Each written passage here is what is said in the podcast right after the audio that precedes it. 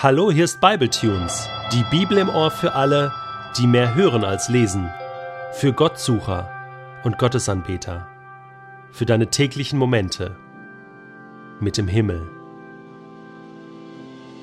Der heutige Bibletune steht in Apostelgeschichte 18, die Verse 24 bis 28 und wird gelesen aus der neuen Genfer Übersetzung. Um diese Zeit kam ein Jude namens Apollos nach Ephesus. Er stammte aus Alexandria, war ein glänzender Redner und besaß eine umfassende Kenntnis der Heiligen Schrift. Darüber hinaus war er auch in der Lehre des Herrn unterwiesen worden. Überall sprach er mit glühender Begeisterung von Jesus und unterrichtete seine Zuhörer gewissenhaft und genau über das, was Jesus getan und gelehrt hatte. Allerdings kannte er keine andere Taufe als die von Johannes dem Täufer. Dieser Apollos nun begann in der Synagoge von Ephesus frei und offen von Jesus zu sprechen. Auch Priscilla und Aquila hörten ihn. Da luden sie ihn zu sich ein und erklärten ihm die Lehre Gottes noch genauer. Als Apollos dann in die Provinz Achaia reisen wollte, ermutigten ihn die Christen von Ephesus zu diesem Schritt und gaben ihm einen Empfehlungsbrief mit, in dem sie die Jünger in Achaia baten, ihn freundlich aufzunehmen. Und tatsächlich erwies sich Apollos dort mit seiner besonderen Gabe als eine große Hilfe für die Gläubigen. Denn er führte öffentliche Diskussionen mit den Juden, in denen er ihre Einwände mit überzeugenden Argumenten widerlegte und anhand der Schrift nachwies, dass Jesus der Messias ist. Ja, ich gebe es ja ehrlich zu. Also Apollos ist schon eines meiner großen Vorbilder. Ja, wenn es hier heißt, er war ein glänzender Redner, und er hatte umfassende Kenntnis von der Heiligen Schrift, ja, dann ist das genau das, was ich mir für mich selbst wünsche. Dann ist es genau das, wovon auch Bibletunes lebt. Ich sage jetzt nicht, dass ich ein glänzender Redner bin und dass ich umfassende Kenntnis der Heiligen Schriften habe, aber so ein bisschen schon. Und ich bin da im Training, ich arbeite dran. Apollos brachte das auf alle Fälle mit nach Ephesus, nach Kleinasien. Er kam ja aus Alexandrien. Das war eine große Küstenstadt in Ägypten. Gibt es ja auch heute noch.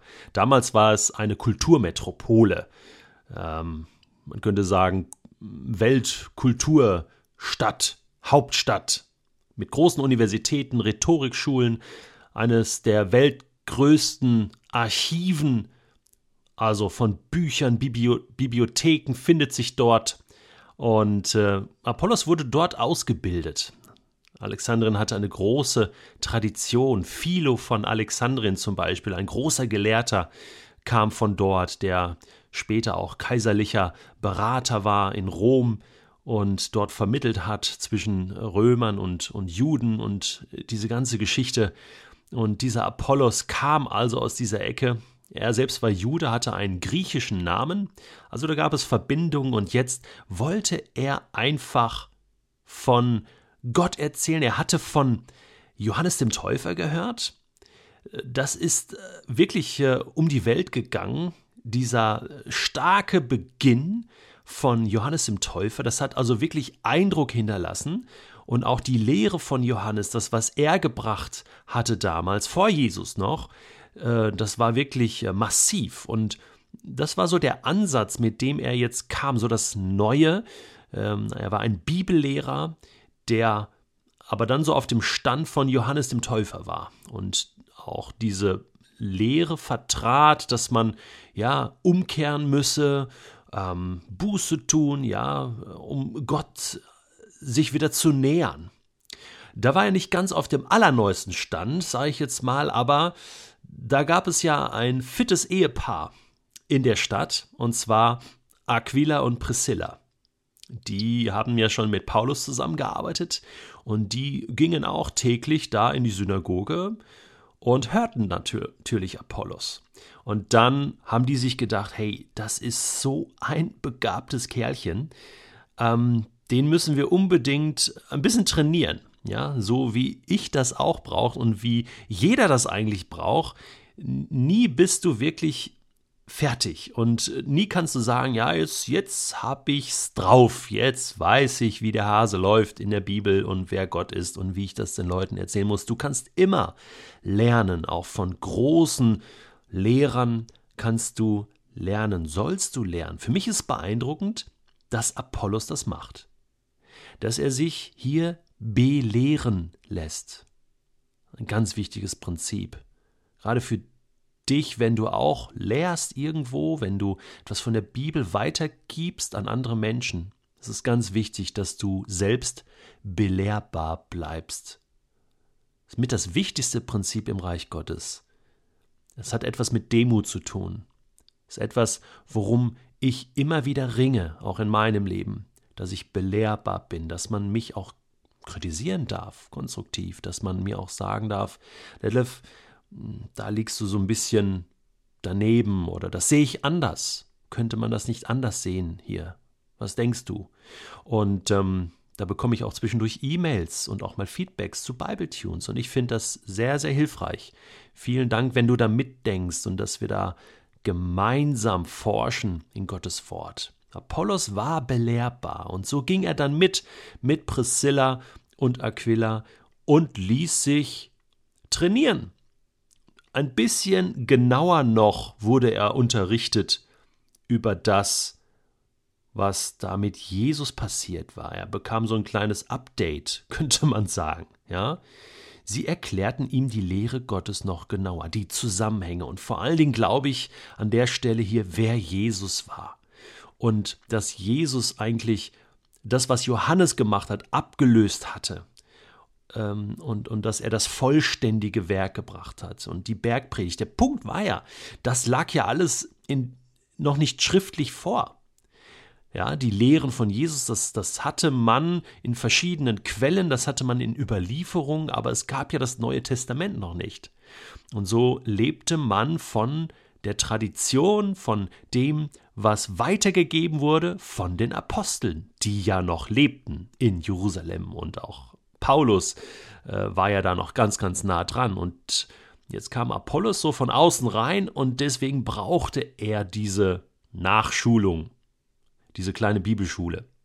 Aber eben, Bibelschulen gab es damals noch nicht. Es gab aber Menschen, die ihr Haus aufmachten. Und jetzt komme ich mal zu Aquila und Priscilla, die hier wie so eine kleine Hausbibelschule haben. Einfach ihr Haus aufmachen, sagen, hey, komm zu uns, sei unser Gast, bleib ein paar Tage und wir erklären dir mal das Evangelium, wer Jesus ist und, und beten für dich, unterstützen dich. Das ist genial. Noch so etwas, was ich vorbildlich finde und wo ich sage, da passiert's in den Häusern. Da beim Abendessen, da redet man über die Bibel, über Jesus, da redet man über den eigenen Glauben und wie man das macht und wie man betet und wie man unterwegs ist mit Gott da passiert's. Und da muss es passieren, in den Häusern. Das ist so cool bei diesen beiden, Aquila und Priscilla. Die tauchen immer zusammen auf. Das ist so ein Dreamteam, so ein Ehepaar, hey, unzertrennlich. Und ist auch völlig egal, mal heißt es Aquila und Priscilla, mal heißt es Priscilla und Aquila. Und das ist immer so ein Hinweis, wer hier gerade so die Initiative ergreift. Ja, in dem Moment war es Priscilla, die wird zuerst genannt und sie ergreift die Initiative ne, und sagt, hey komm, Aquila, wir müssen hier den Apollos, den müssen wir einladen und den, den müssen wir da nochmal noch so ein bisschen auf die Sprünge helfen. Und, aber entscheidend ist das, sie machen es zusammen. Zusammen. Mann und Frau, Frau und Mann, Dream Team Gottes, das ist für mich auch ein Vorbild. Mensch, so viele vorbildliche Dinge, die hier passieren. Und das ist der letzte Gedanke, den ich habe. Der Gedanke für Ehepaare. Ja, meine Frau und ich, wir wollen uns ein Beispiel nehmen an Aquila und Priscilla und sagen, unser Haus soll offen sein. Und wir wollen auch Leute weiterbringen im Glauben an Gott. Und das machen wir jede Woche. Und deswegen möchte ich dich ermutigen und auch herausfordern, wenn du verheiratet bist, egal wie lange und egal wie eure Wohnung aussieht, groß oder klein, jetzt kommt es aufs Herz an. Macht euer Haus auf, macht eure Wohnung auf, macht eure Herzen auf für Menschen, die vielleicht jünger sind, die noch Training brauchen und die davon profitieren können, was ihr wisst was ihr erlebt habt mit Gott und gebt es weiter. Seid ein Ehepaar für das Reich Gottes.